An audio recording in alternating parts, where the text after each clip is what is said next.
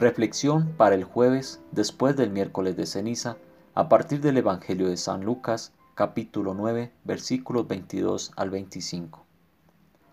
En el Evangelio de hoy Jesús nos llama, como llamó a los pescadores por el mar de Galilea, a seguirlo mediante la autorrenunciación. Él sabiamente no nos dice cómo hacer esto. Es para cada uno de nosotros decidir, ¿debo escuchar esta llamada? ¿Resuena en mí y no desaparece? ¿Cómo puedo perder mi vida para poder cumplirla? Su pregunta final pone a cada persona de cada generación en este lugar. ¿Qué sentido tiene ganar el mundo entero al costo de arruinar mi verdadero ser? En la cuaresma se trata de escuchar estas preguntas con tanta atención que no tenemos que responderlas. El poder de la atención en sí hace que la respuesta resulte evidente. Por supuesto, puede ser una respuesta ligeramente diferente en días diferentes.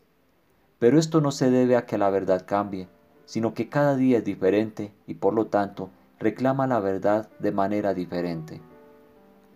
Visto así, nuestra vida estos próximos 40 días se convierte en un peregrinaje en una tierra santa.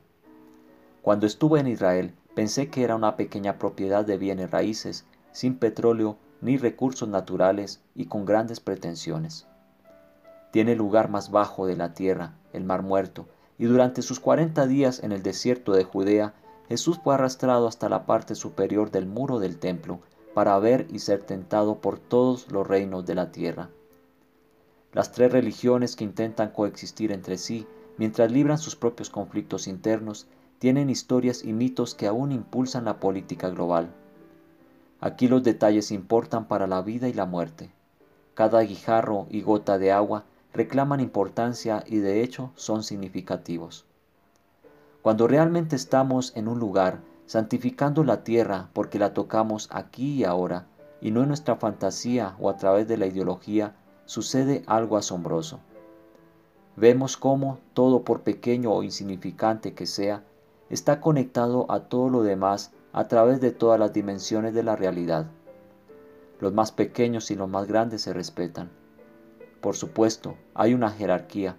Algunas cosas requieren más atención que otras, pero no existe un juego de poder, ninguna opresión de los pequeños y vulnerables por parte de los grandes y poderosos. Esta es una visión contemplativa de la realidad, y si suficientes personas en el mundo pudieran compartirla por un momento, el mundo comenzaría a cambiar sin la necesidad de fuerza.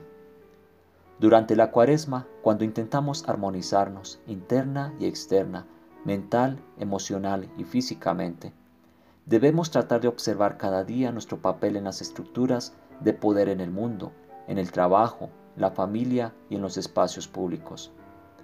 La armonía con nosotros mismos produce integridad y por lo tanto paz mental pero la consecuencia es una mayor integridad en el mundo en el que vivimos y trabajamos, ya sea en política, negocios, educación, medicina, ciencia o finanzas.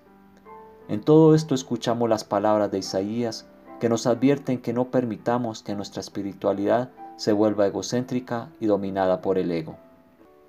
Si puede mantenerse alejada de esto, es difícil en nuestra era de materialismo espiritual y falsas ideas de integridad la calidad de la acción cambia.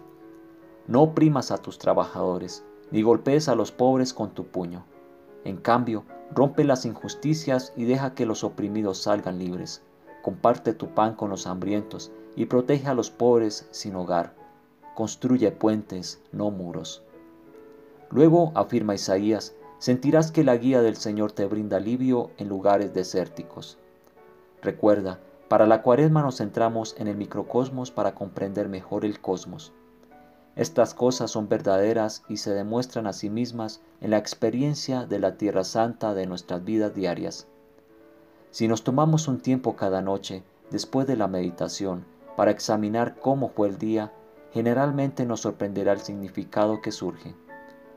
Es infinitamente sorprendente cómo la autorrenunciación nos restaura a nosotros mismos y a nuestro lugar en la totalidad de las cosas.